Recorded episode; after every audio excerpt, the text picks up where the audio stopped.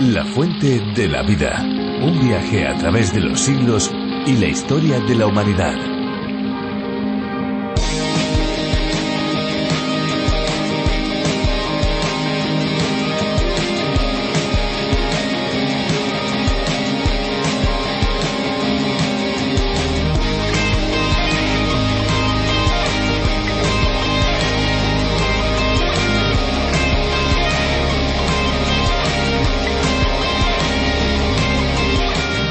Con agua y arena es una forma extraordinaria para estimular los sentidos de los niños. La oferta de juguetes crece cada día. Son tantas las ideas, los materiales, las formas y los dibujos que la elección se complica cuando queremos comprar un juguete para los pequeños. En el mercado hay juguetes para todas las edades, con innovadoras propuestas y con aspectos sumamente atractivos. Sin embargo, con la llegada del buen tiempo, muchos niños empiezan de nuevo a tener interés por lo tradicional. La comba, el carrito, la cometa y, como no, el juego con agua y arena. Disfrutemos lo natural. Hola amigos, les damos la bienvenida a La Fuente de la Vida, un programa de radio y también un podcast en el que descubriremos la Biblia de una manera profunda y detallada con un énfasis práctico, capítulo a capítulo, aprendiendo aquello que Dios nos quiere enseñar. Les saluda Fernando Díaz Sarmiento.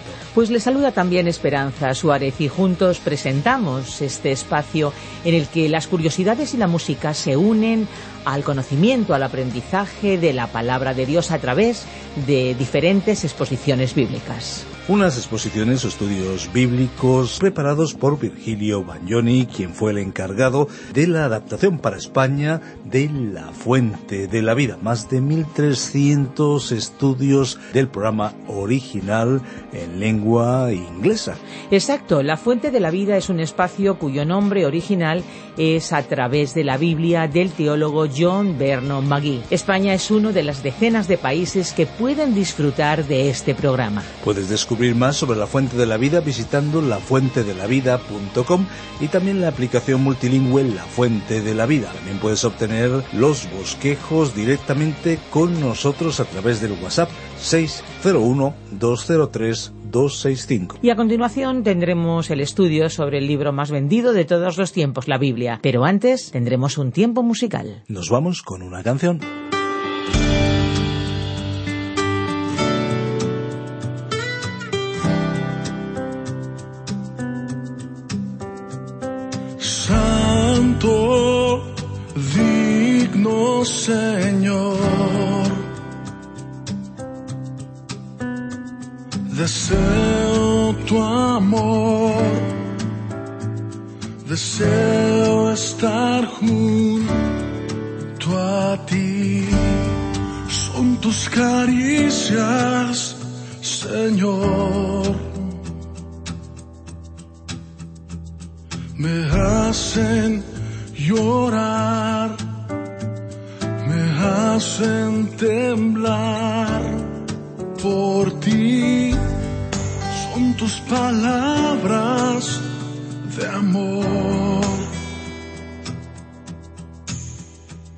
Me hacen reír, me hacen confiar en ti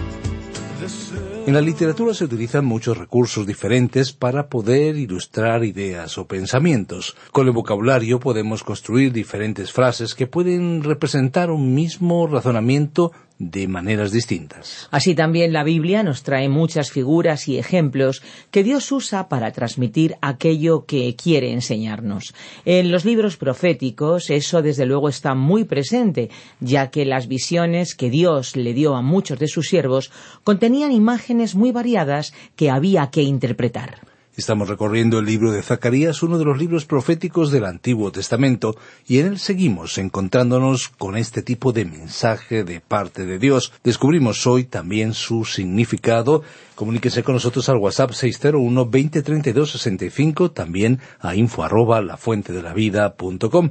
Descargue ya la aplicación multilingüe La Fuente de la Vida y recuerde que puede escuchar este programa en diferentes idiomas. Elija la opción del castellano para Europa y encontrará la fuente de la vida. Cada vez más son los que nos siguen.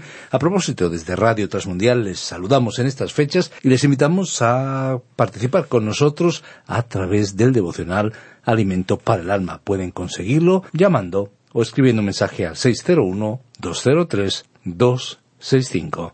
Escuchamos ya la reflexión de hoy. La fuente de la vida. Zacarías capítulo 1 versículo 12 al 21.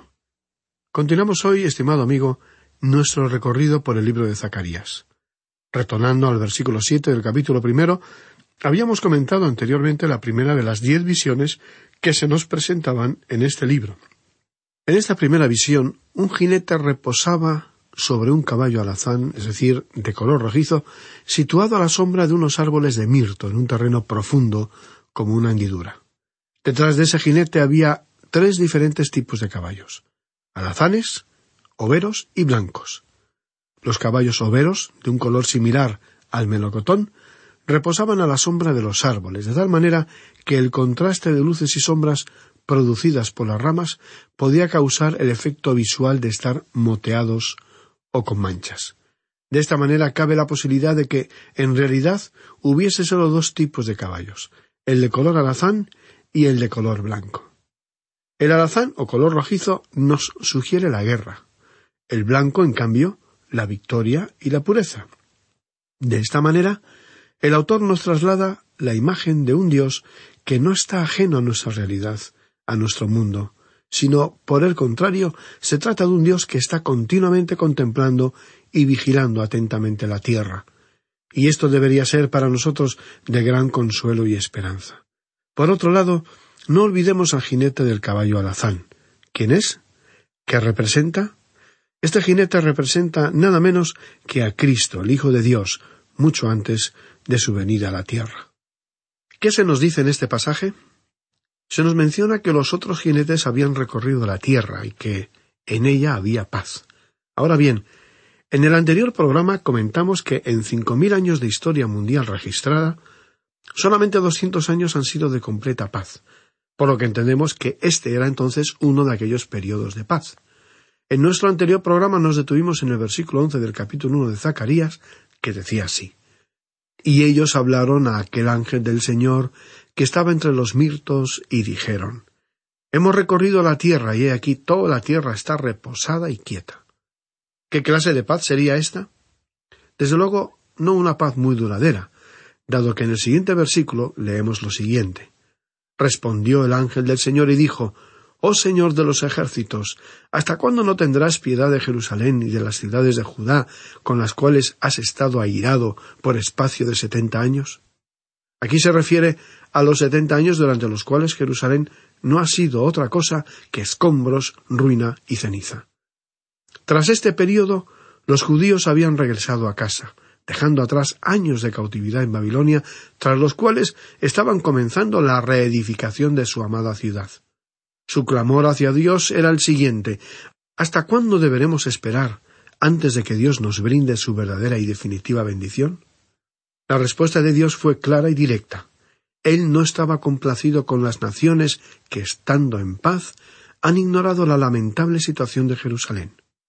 Y mientras Dios tenía gran celo por Jerusalén, las demás naciones del mundo se mostraban absolutamente indiferentes. Pero ahora Dios había regresado a Jerusalén con misericordia, y el resto de las naciones, aunque disfrutaban un período de paz, iban a tener que asumir su parte de responsabilidad. La paz de la que estaban disfrutando no iba a durar por mucho tiempo. Nos gustaría en este punto indicar lo siguiente. Parece claro que, en vista de la situación internacional actual y lo que narra la propia historia de la humanidad, nuestro mundo jamás podrá disfrutar de una paz permanente y duradera hasta que, como indica la Biblia, el Señor Jesús comience su reinado en Jerusalén.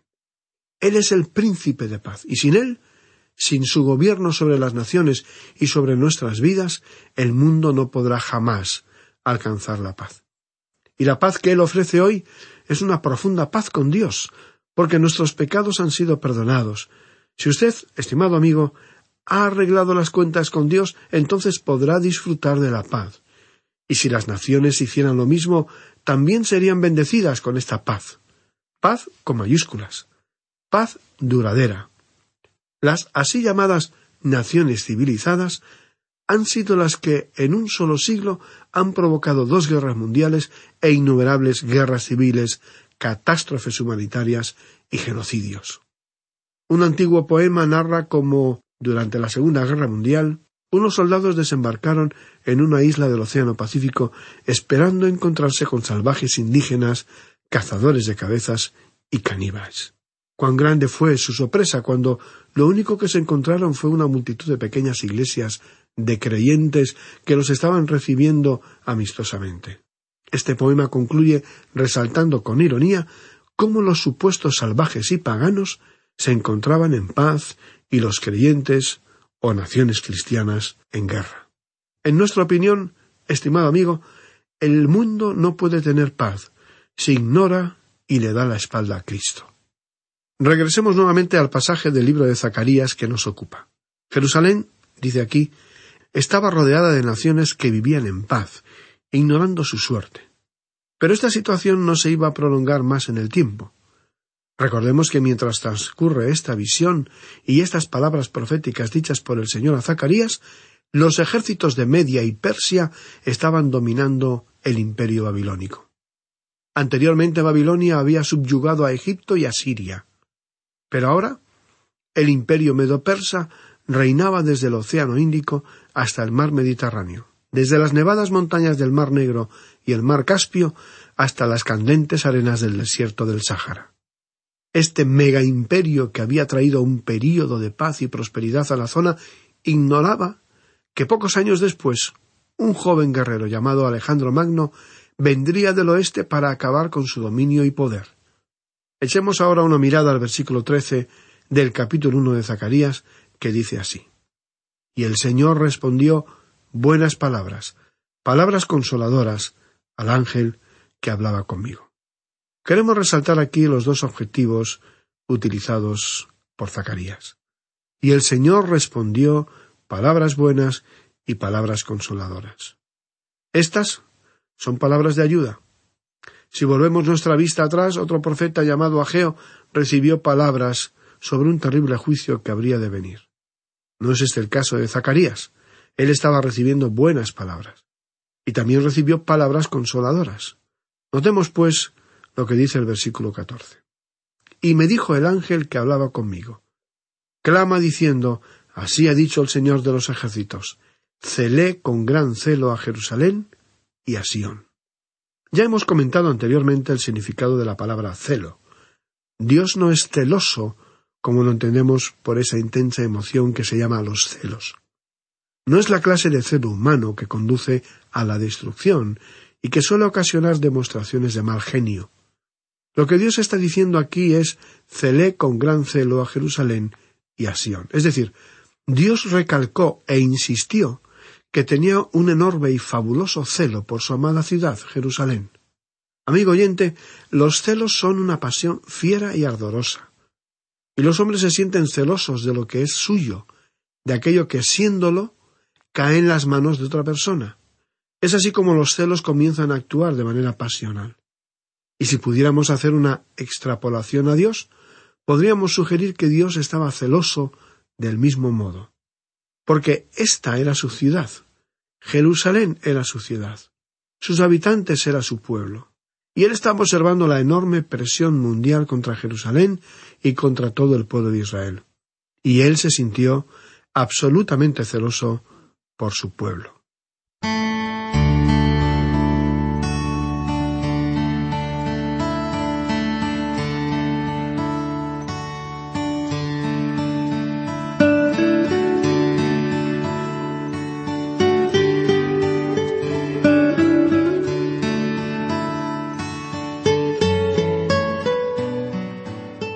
Continuemos con nuestra lectura. En el versículo quince de este capítulo uno de Zacarías leemos Y estoy muy airado contra las naciones que están reposadas, porque cuando yo estaba enojado un poco, ellos agravaron el mal. Es decir, que todas estas naciones no estaban haciendo nada por esta ciudad. Y Dios quería que esa fuera su ciudad. Leamos la primera parte del versículo dieciséis. Por tanto, así ha dicho el Señor yo me he vuelto a Jerusalén con misericordia. Así, Dios estaba diciéndole a su pueblo, he regresado y en misericordia quiero tratar con mi gente. Y como él mismo manifestó muchas veces, él es rico en misericordia. En el versículo 16, en su totalidad, leemos. Por tanto, así ha dicho el Señor, yo me he vuelto a Jerusalén con misericordia. En ella será edificada mi casa, dice el Señor de los ejércitos, y la plomada será tendida sobre Jerusalén. Hay quienes opinan que esta plomada, es decir, vara o cordel de medir tendido sobre Jerusalén, indica el resurgimiento de la ciudad en cuanto a tamaño y número de construcciones, profetizando de esta manera que la ciudad se extendería, llegando a ser, finalmente, una gran ciudad. Y creemos que esto es muy posible, ya hemos visto anteriormente que cuando Dios mide a un hombre con una vara de medir, eso significa que Dios está dispuesto a actuar directamente en la vida de ese hombre o mujer en particular. Y ahora, después de haber pasado los setenta años de cautividad, Dios regresó o se volvió nuevamente hacia su propio pueblo. Y él se manifestó allí con misericordia, indicando a las demás naciones que nunca tendrían paz, a no ser que haya primero paz en Jerusalén. Si regresamos por un momento a la actualidad, podemos observar la delicada y conflictiva situación en Oriente Medio y reflexionar sobre estas palabras. Porque ¿no es verdad que la propia historia nos habla del permanente conflicto entre Israel y sus vecinos? Desde que Israel es nación, no ha conocido la paz con las demás naciones. E Israel aún no ha regresado a su Dios, a pesar de haber crecido en tamaño, poder y prosperidad. Aunque el pueblo de Dios ha regresado a su tierra y reedificado sus ciudades, aún continúa esparcido a través del mundo en incredulidad en cuanto a las promesas de su Dios. Y hasta hoy día no han conocido la paz. Estimado amigo oyente, no hay paz sobre esta tierra y no podrá haberla hasta que no exista paz en Jerusalén. Dios ha mencionado en numerosas ocasiones, por medio de las Sagradas Escrituras, su amor eterno y apasionado hacia Jerusalén. Por ejemplo, en el Salmo 132, versículos 13 y 14, él dijo, Porque el Señor ha elegido a Sión, la quiso por habitación para sí. Este es para siempre el lugar de mi reposo, aquí habitaré, porque la he querido.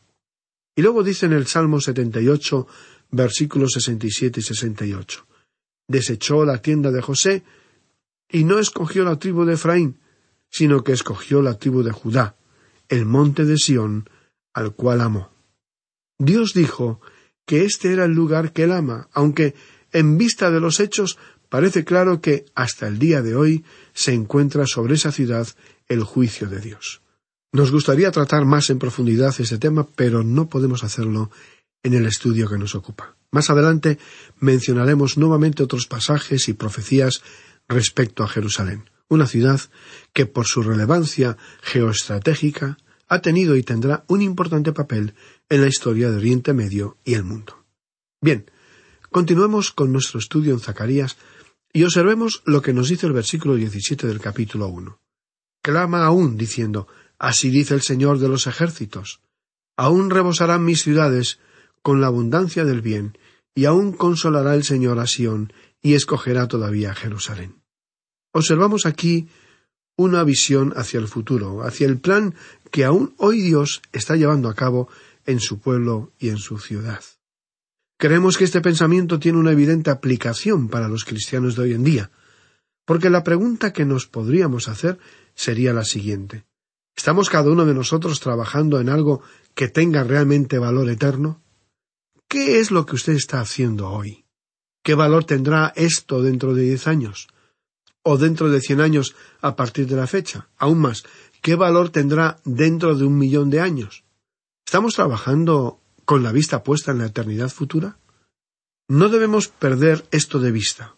Los cristianos no hemos sido llamados a ser buenos o a hacer cosas buenas sino a ser trascendentales. Hay gente más buena que los cristianos. Hay gente más generosa, servicial y amable que los cristianos. Hay gente que, sin ser cristiana, tiene mucho más impacto que los cristianos. ¿Por qué?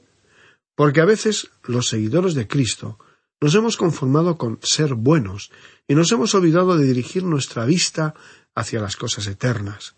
Dios no nos llamó a ser buenos, sino trascendentales, a perdonar setenta veces siete, a poner la otra mejilla, a regalar la capa además de la túnica, a recorrer la segunda milla. Porque, si no somos trascendentales, nuestros actos serán puntuales, insignificantes y sin impacto social ni personal. Continuamos con el versículo 18 del capítulo 1 de Zacarías, en el que se nos comenta la segunda visión del profeta. Veamos lo que dicen los versículos 18 y 19. Después alcé mis ojos y miré, y he aquí cuatro cuernos. Y dije al ángel que hablaba conmigo, ¿qué son estos?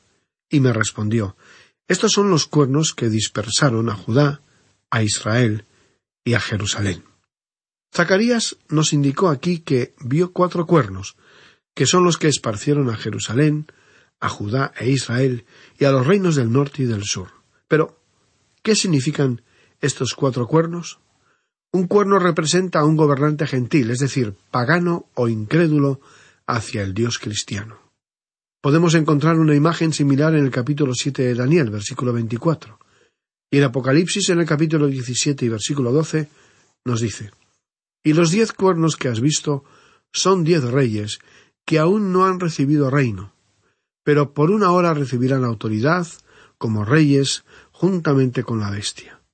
En esta visión futura los cuernos representan un poder mundial gentil. Y estos cuatro cuernos en Zacarías representan a cuatro poderes mundiales gentiles. ¿Pero quiénes son?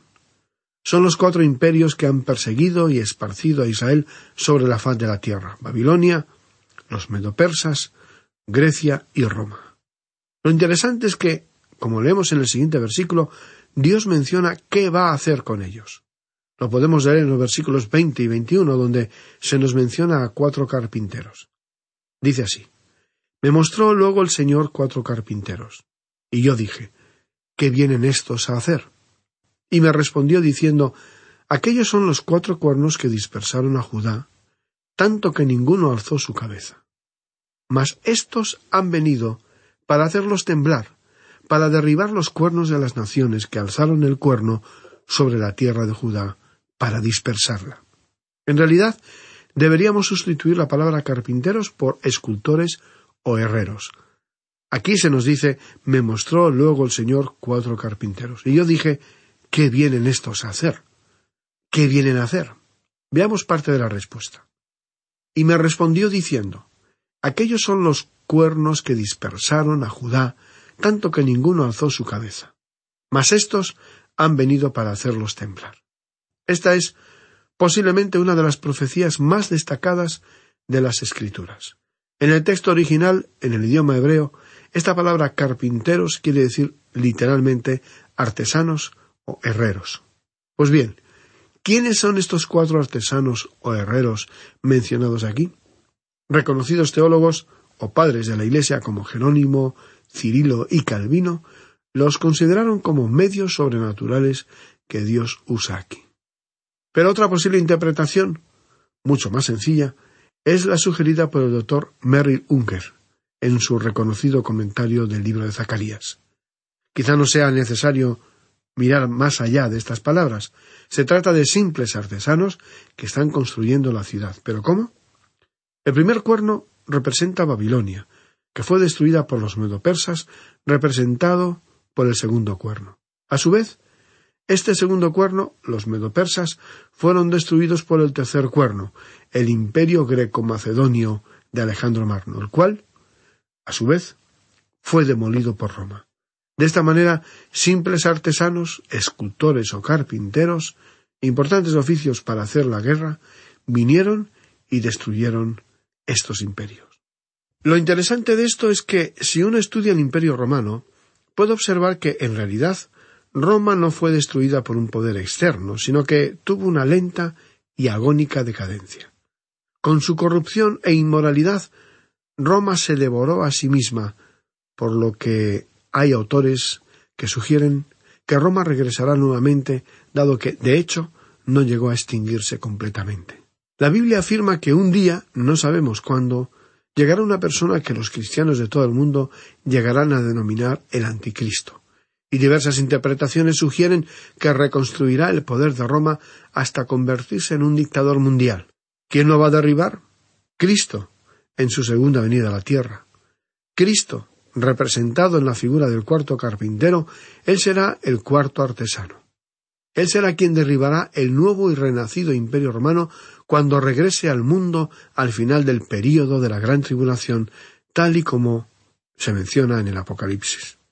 Estimado oyente, este es uno de los pasajes proféticos maravillosos que podemos encontrar en la palabra de Dios y esperamos que despierte en usted un anhelo o inquietud por estudiar la palabra de Dios para poder entre otras cosas, comprender la profecía bíblica. Ninguna profecía de la Escritura es de interpretación privada, nos dice segunda epístola de Pedro, capítulo 1 y versículo 20. No se puede interpretar por sí misma y de manera aislada al resto de las Escrituras.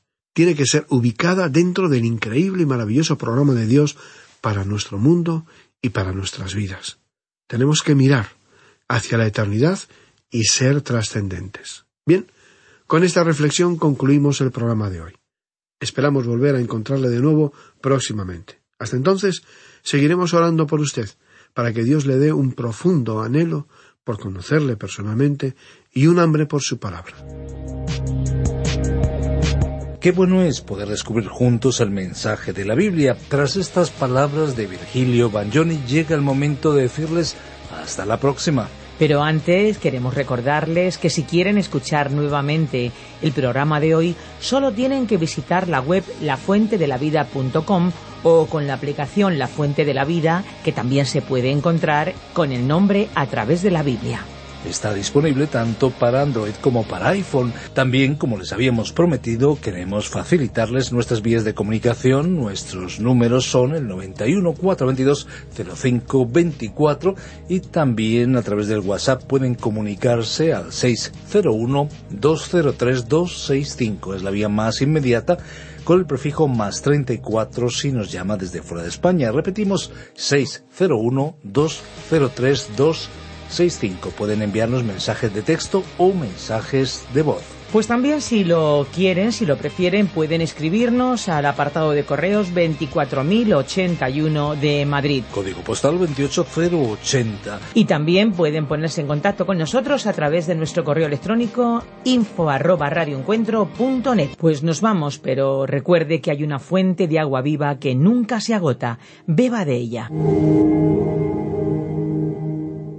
Este ha sido un programa de Radio Transmundial producido por Radio Encuentro, Radio Cadena de Vida.